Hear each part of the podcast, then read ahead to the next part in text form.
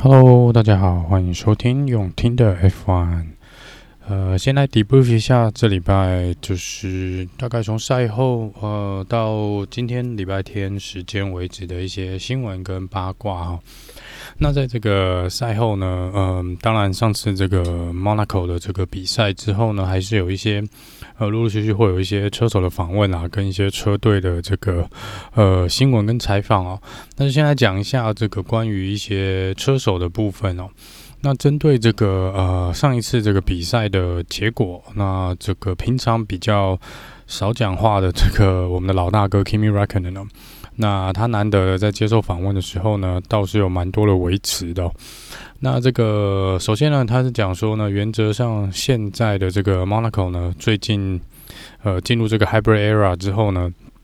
都其实蛮无聊的。那他也说上上一场的这个比赛呢，呃，也是真正实实的呃 Real Boring Race，就是非常无聊的一场比赛哦。那他主要的原因是说，原则上你现在在 Monaco 这个赛道呢。呃，是几乎没有办法看到有任何太多超车的这个呃情况哦。那你说这应该不是车手或是 F1 粉丝想要看到的呃一个情形啦。那当然，这个当然是受制于赛道的这个宽度嘛，因为毕竟这个 Monaco 的这个街道就是这么的窄。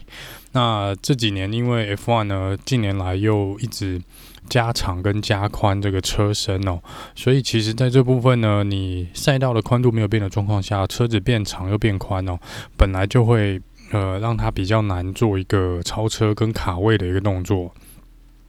那这个部分其实还蛮还蛮清楚的啦，就是说如果你去看这个这个 Formula E 哦，就是电子的这个这个呃。方程式赛车哦，这个电动方程式赛车，那他们的车身呢，其实就小非常多，有点像是可能十年前的 F1 的那个那个情况哦。那那时这个时候的超车就蛮多的，那竞争也会比较呃激烈一点。当然，这个还有扣除一些可能车子性能差异性的问题啦。但是其实真正来说，这个车子的大小呢，的确是呃是一个很大的一个问题哦。那这个部分其实 Kimi 也是蛮有资格来讲这个的，因为从这个过去来说，他总共参赛了十八场这个呃 Monaco 的比赛哦，从最初的那种比较呃小型的这个 F1 赛车，到现在这个比较属于宽又长的这个车型哦，那他是都有比赛过的。那他也说这样，这个原则上呢，这个呃。照理说，这场赛道应该至少会出一次安全车哦。那整个比赛从头到尾都没有出安全车，也没有什么超车的画面啊。那他说，原则上这就是代表了，呃，F1 在这个赛道呢，是可能真的是有一个瓶颈哦。那的确就是预赛呢，大概就决定决赛的这个位置哦。那当然，在大会的部分呢、那大会当然是有出来说，他们原则上会已经开始进行着手，在考虑说要如何改变这个赛道的设计哦，看能不能从呃已经被受到局限的这个赛道呢，看能不能做一些小小的改变，让这个未来的 F1 呢是可以来做一个这个呃比较更多超车的这个地点，可以来来比赛的一个场地哦。那目前比较看到比较。嗯，可能比较没有争议的建议啊，应该是说从那个呃隧道出来哦，那隧道一出来呢，会马上紧邻着一个 S 型弯道嘛。那这个 S 型弯道呢，这两个直角弯的，那呃目前来说呢，大会是有在考虑是直接把它改成一个直线的。呃，就直接取消那两个弯道，然后直接变成一条直线的赛道。就是说，你从这个呃隧道出来的时候，呃，应该会有比较长的一个直线加速的这个呃区段。那看是不是能够有在这边呢，能够开启 DRS，然后来做一些看能不能未来有一些多超车的机会。那当然，这个都是在评估中啦。那只是说这个。呃，一来是因为似乎这也是唯一一个可以改变的点哦，就是毕竟要考虑到这个 Monaco 原本这个。接到了一个设计嘛，那这个部分从这个呃隧道出来这边呢，直线的这个赛道是本来就有的，那只是为了比赛，他们又把它挡起来，所以其实这个赛道是有办法做出来的，这个改变是有办法做，而且呃明年就可以马上做的，这个是不需要再做任何重新的规划，他们只是只需要把那个弯道取消掉而已哦。那这个看看就是大会会不会决定说明年呢？呃，这个呃会不会来做一个明确的这个改变哦？好，那再来讲一下这个呃宾士 Mercedes 的部分呢、啊。那 Mercedes 呢，这个经过了大概四十三个小时哦，是终于把 Bottas 的这个右前轮给卸下来了。那他们也看到了网络上大家对这个还蛮有兴趣的，然后因为这个呃议题呢是呃热度是够的，所以他们也有放上一段影片，是他们如何把它拆下来那个过程哦。其实呃还蛮。虽然很短哦，可是可以想想哦，他们后面是花了不少的功夫啦。那也是看起来的确是有某种金属的东西卡在里面哦，所以呃是当下是真的拿不下的一个状况啊。那这个部分呢，呃，车队呢也会已经操作已经检讨过很多遍了，然后他们也。出来承认说，的确，呃，除了这个以外呢，那在这个 Hamilton 的策略上面呢，也是完完全全的失败哦。那这个他们会做一个整体的检讨。那这个当然是大家都已经呃，可能赛后就已经听到了，他们就是原则上会做一个呃总检讨，然后希望呢，这个未来这个事情不会再发生哦。但是 Total Wolf 是有出来讲，他说原则上以现在车队这个文化呢，是有点难保证这个不太。不再发生啦，那只是说他们只能尽力的去，呃，让这种事情尽量少发生。呃，也当然也不希望说，呃，太长的发生，那原则上就一定会影响到他们今年的争冠的的这个。路程哦，一定会比较辛苦一点。那接下来就是看这个下个礼拜呢，这个在亚瑟拜兰这个巴库的这个街道赛呢，看 Mercedes 呢是不是能够呃稍微反弹一下哦，来看看是不是他们有做一个比较呃全面性的检讨跟改进哦。好，那针对那个车手的部分呢，再来讲讲这个 Lando Norris。那呃，Lando Norris 呢说他接受访问的时候说呢，那他在呃上礼拜已经有跟这个车队续约啦。那呃本来说是这个复数年的合约哦，那看起来这个约只是签两年哦，就是签到了呃二零二三年的年底哦。那这个 Lando Norris 是希望呢，他给自己的一个目标呢，是希望在二零二三年这个合约到期前呢，他能够正式的成为这个 McLaren 的 Number One 车手。那也就是说呢，原则上现在 McLaren 没有一个很明确的呃 Team Order 说这个 Lando Norris 是他们的 Number One 车手，所以其实看起来呃有些小道消息讲的就是 Lando Norris 跟 Ricardo 的呃台面下的竞争其实是相当的白热化的。啊，这个看起来也的确哦。如果呃，Lando Norris 讲这么明白哦，那代表车队的确，也许现在一些资源是集中在 Lando Norris 身上哦。但是看起来，只要 Ricardo 的表现能够拉回来的话呢，那车队应该也会毫不吝啬的把资源丢过去给 Ricardo 哦。所以这是 Lando Norris 一个小小的这个目标哦。那再来就是他个人的部分呢，呃，如果有在 follow 他或 follow 这个 F1 的，应该都知道，他是一个蛮常在我们这个社群软体，呃，社群网站去蛮活跃的一个 F1 车手。那也常常去跟之前也常常跟各车手或是各大的这个 Twitter 车手的 Twitter 在那边乱录哦，然后讲一些有些五四三的东西，其实还蛮好笑的。那这个因为呢，嗯、我不知道是车队要求呢，还是他个人呢？我就觉得说，呃，这个好像不能再花那么多时间在这个社群软体上面乱闹哦，所以他就决定把他的这个社群软体的账号呢，都交给专业的管理公司来做管理。然后他说，他必须。他要这个呃完完全全的专注在今年的比赛上面，所以他在赛外赛后呢，就是赛赛程外的这个活动呢，会尽量不要一个个人就是去玩这个，不管脸书或推特或者 IG 也好，他会呃他已经交给了公关公司，那他原则上说，那呃他会减少他在这上面所花的时间哦。那再来就讲讲同样都有 Riccardo 的部分哦。那呃，之前几集有讲到 Riccardo 呢，这个表现呢，在西班牙那一站是表现相当不错，但是一回到这个 Monaco 呢，表现又离 Lando Norris 有相当一段的差距哦。那到目前为止呢 Riccardo 是有出来说，他就是之前有提到，就是他觉得车子呢，在某种设定上面呢是。呃 l e o Norris 达得到的成绩，他会跑不出那个圈数哦。那车队这个部分呢，呃，在大概前天哦，也有公开表示说，这个他们大概知道问题在哪里。那 Ricardo 认为这个车子是比较大的问题哦。那这个车队当然是没有直接的否认说是车子的问题啊，但他们也觉得 Ricardo 的这个开车的方式呢，可能跟目前他们车子的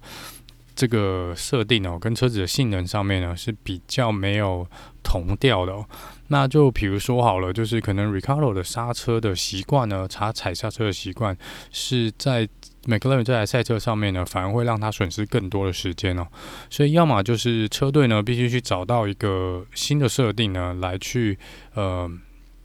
怎么讲？来去符合这个更贴近 Ricardo 这个开车的 style，或是 Ricardo 必须真的要强迫自己来改变他的开车的 style，来去驾驭这台赛车啊。那这个车队是说，他们现在原则上是知道问题在哪里了。那他们就是呃，可能会尽量有时间呢，或是在这个呃。模拟器上面呢，来做一些调教设定哦，然后希望能够在下一场正赛前面找出一个比较有跟 Ricardo 的这个开车 style 能够有一个平衡点的这个设定，来看看这个 Ricardo 的成绩能不能提升哦。那这个部分就是在这个一般的这种赛道，像西班牙这个赛道，比较属于高速赛道的部分呢，那 Ricardo 好像就比较没有这个问题。但是如果一遇到这种比较低速哦，就是在街道赛或者弯道比较多的，或是需要这个比较嗯刹车踩的比较重的这个赛道呢，Ricardo 的这个赛车的这个开车的方式呢，可能就比较不适合 McLaren 这台赛车了。那我们就来看看未来这场比赛，他们是不是能够做出一个比较呃平衡的一个调教哦。好，那再来讲一下这个呃 Tsunoda 的部分，这个 AlphaTauri 这个今年的最年轻的赛车手，那他。呃，相信大家如果有在 follow 今天，应该都比较不陌生。他在这个 Team Radio 上面呢，都是脏话连篇的在飙哦。那他是说呢，车队已经有警告过他好几次了。然后他说，他原则上会在未来呢，呃，会尽量控制自己，不要在 Team Radio 上面再做那么多的 那么多的脏话啦。然后呃，在这个车队哦，这就是红牛，因为毕竟 AlphaTauri 是红牛下面的一个算是隶属的姐妹车队啦。那这个红牛的这个嗯、老板 Helmut Marko 呢，是跟 Tsunoda 说呢，叫他搬家搬到意大利哦。那他这样子搬到意大利呢，才能跟这个 AlphaTauri 的这个车队总监呢，这个 French Tost 一起来做这个呃比较多的配合跟学习哦。那这个就是 Tsunoda 最近应该就会搬到意大利哦。接下来讲一下这个 George Russell。那 George Russell 呢，上一次有提到，就说这个车队车手的市场呢，呃，他除了他有出来讲说，他希望未来的合约是一个比较长的合约，至少两年以上的合约哦。那他是不排除说他会留在 William 车队。那这个部分呢，William 车队新的老板呢，这个嗯。也出来讲了，就说，呃，他们是非常欢迎，就是如果舅舅要留下来的话呢，他们是非常的开心哦。那他们也有自信呢，能够给一纸合约呢，这个合约内容是舅舅会想要的。那在前几天呢，又有消息传出来说呢，这个 George 阿手似乎已经跟 Mercedes 达成一个共识，说会签两年的合约哦。那当然，这个就是一个纯八卦啦。我目前只有在一个讨论区看到这个呃疑似的这个采访新闻，而且是好像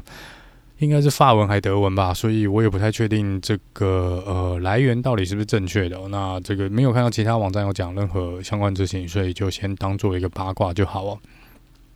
那跟针对 Jojo Russell 个人的一个小八卦，就是他本来是预期今年是要搬到这个 Monaco，搬到摩洛摩洛哥哦，这个摩摩纳哥的部分哦。那他是说，那他本来计划是今年要搬啦，那现在他决定呢，就是应该是明年才会搬哦。那他就说，因为现在，嗯。现在这个整体的赛事啊，然后加上他想要等合约下来哦，所以他说他明年应该明年才会搬家。那这是他比较私人的一个部分哦。接下来回到这个呃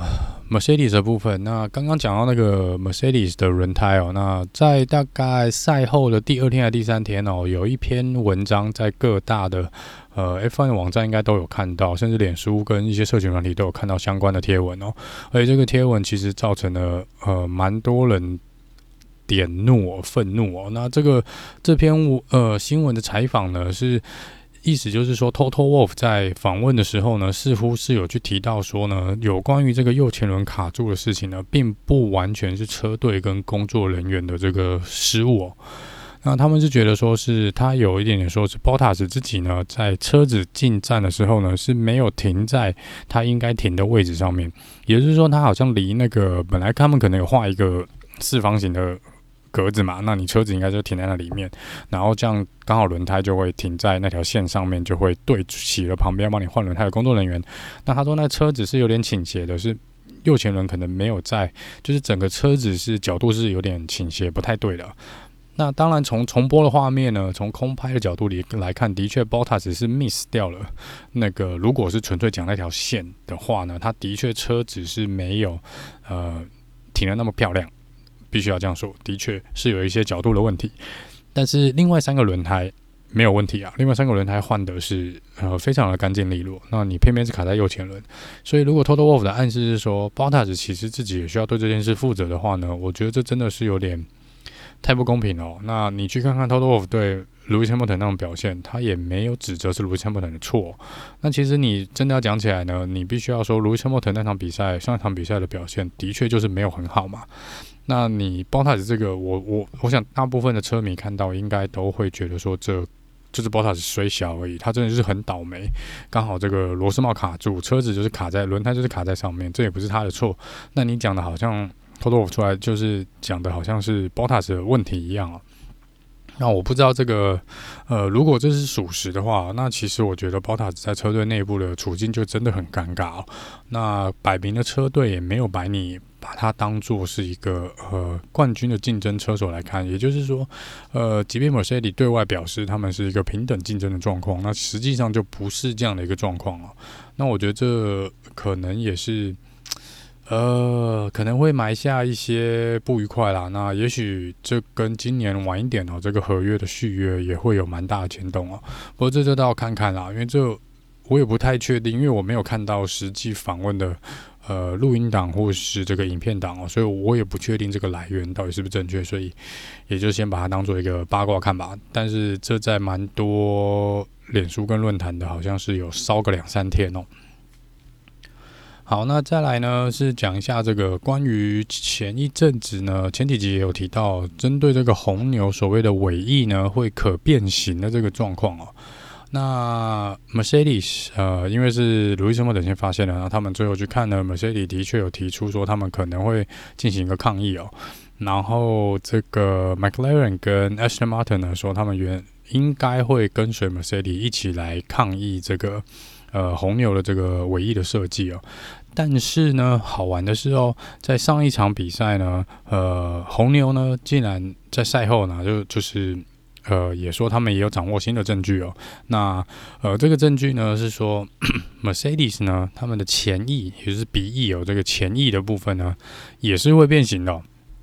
也是会伸缩跟变形的，跟好几年前红牛那种设计是蛮像的，而且变化的幅度呢也远远比其他车队要大哦。那这个消息一被传出来，红牛一做出这个呃指控呢，那也有蛮多网站哦跟这个 YouTube 呢，你可以去看影片，如果有兴趣的朋友可以去找，都有做出一些比对哦。的确，Mercedes 这个部分呢，的确它的前翼呢，呃，弯曲的幅度是比其他车队要大哦。那这个就有这个也我不确定这个是不是合乎规定了哈。那既然红牛就说，那既然你要来扯我的这个尾翼的事情哦，那如果你只要正式跟 FIA 提出这个呃申诉的话呢，那我们也会同时对 Mercedes 进行这个前翼的申诉哦。那这就我觉得就比较有趣哦。那当然，这个在大会的规定应该是说可以有某种程度的弯曲哦。但是这种弯曲的幅度呢，真的就是来看到时候大会怎么去认定了啊。那当然，很多人是说，那你不能说，因为你你被抓到。比如说你被抓到超速，在路上被抓到超速，那你总不能跟警察说，诶、欸，那因为前面那个人超速，所以我跟着超速而已。那这个我就不知道这狗咬狗会 会发生什么事情啦。不过这个以目前来说呢，最新的这个呃一部分就是说呢，呃，宾士车队呢应该会在下一场比赛，就是在这个亚瑟拜兰站，可能会跟 FIA 正式提出一个呃抗议跟申诉，我要求红牛。呃，把这个尾翼呢拿掉，这个是不能被使用的一个设计啦。那这个再来看看，如果真的发生了，看红牛是不是同时提出，那 Mercedes 应该把他们的前翼也要拿掉，那个可变式前翼应该也要拿掉，呃，来以示公平哦。那这个到时候就是等到下个周末呢，看看是不是这个真的会发生哦。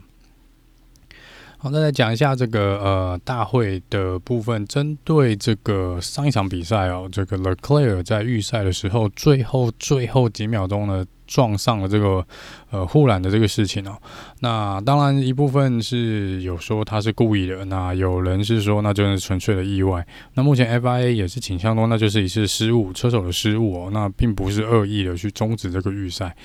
那这个 FIA 呢，在赛后呢也有提出哦，就说那是不是呢？他们需要来讨论一下哦，是不是改变一下规定哦？就是如果呢，这个呃，你是在预赛的时候呢，造成了这个。红旗的事件呢，是否应该学学这个 IndyCar 的这个红旗的这个规定来做一个处理哦？那先来讲一下这个 IndyCar 的这个红旗的这个规定啊。那 IndyCar 红旗是指说呢，在这个预赛的时候呢，如果你的车子呢，或者这个车手，呃，出了。呃，任何的意外，不管是撞上护栏或者发生什么事哦，就是只要你造成了红旗的一个状况，让这个预赛的时间是被终止的，这个呃预赛是被终止的状况下呢，那你那一个。呃，预赛期间跑出了最好的两个圈数呢，就会被删除掉。也就是说，呃，假设你现在在 Q one，那你 Q one 造成了红旗，那你 Q one 跑的最好的两个圈数呢，会被删掉，那个时间会被删掉。也就是你必须要你第三块的时间来当你 Q one 的最好的成绩。然后试试视情况的严重性呢，你即便你这个成绩能够让你进入 Q two 呢，大会都有权利。呃，不让你参加 Q Two，也就是说你的呃排名就是停在 Q One 就停住了。那他们 F1 是说，是不是来呃也是考虑呢？是不是来衡量一下、评估一下，是不是也可以 F1 是不是也可以使用这个 IndyCar 的这个规定呢？就是说在预赛的时候，如果有任何一个车手呢造成了红旗的一个状况，那是他最快两圈呃的圈数呢会被删除。然后如果这不是最后一个 qualifying 的，不是 Q 三呢，那他可能就没办法进阶。如果在 Q 一或 Q 二，他就没办法到 Q 二或 Q 三哦。那这是他们在考虑的啦。那这个 Total Wolf 呢，Mercedes 这个 Total Wolf 出来说，他是支持这个呃新的规定，如果有要使用的话啦，那他觉得说总是不能让这个嗯、总是不能让有人去恶意的终止这个预赛的一个状况嘛。那当然我也同意啦，就是说如果说这个车手是摆明是故意的去造成一个事件，然后让预赛无法进行，而让他自己或他的队友。可以拿下杆位的话呢，那我当然觉得这是需要做一个处罚哦。但是你需不需要说这个一定要沿用这个 IndyCar 这个问题哦？因为毕竟哦，有些时候其实这个争议性其实也蛮大的啊。因为有些时候真的不是车手的问题啊，就是可能真的车子就是刚好有一些技术上的问题，或是就是有零件坏掉，那这个真的不是车队跟车手能控制的。那他也不是故意要去做这件事情，你。用这个去罚是有一点点超过了。那当然也是说，在 F1 的历史上面呢，其实真的要让预赛有红旗的状况哦，真的不太多。而且这个比较有印象跟发生那个比较常发生这个事情的，基本上都是在这个 Monaco 的部分啊。那 Monaco 之前就像我上一集有讲的，就是原则上就是之前那个 Michael Schumacher 的部分了。在这个二零零六年哦，这个舒马克是直接停在了那个 应该是最后的弯道那附近啊，那就造成了 Fernando Alonso 呢是没有办法去跑出他最后的这个 Flying Lap。然后这个在二零一四年又发生过一次哦，就是这个 Nico Rosberg 呢也是锁死哦这个轮胎哦，然后也是造成了这个 Lewis Hamilton 没有办法去完成他最后的 Flying Lap。那当然这是。过去比较两次是比较大家印象深刻的事情哦。那其实你放眼看所有的 F1 的 qualifying 哦，其实历史上面真正要出红旗的这个几率真的是少之又少啊。所以如果是个人的意见的话，我会觉得实在没有必要去衡量或者是呃采用哦这个 IndyCar 这个 red flag 的这个红旗的这个规定啊，我觉得是呃没有必要的啦。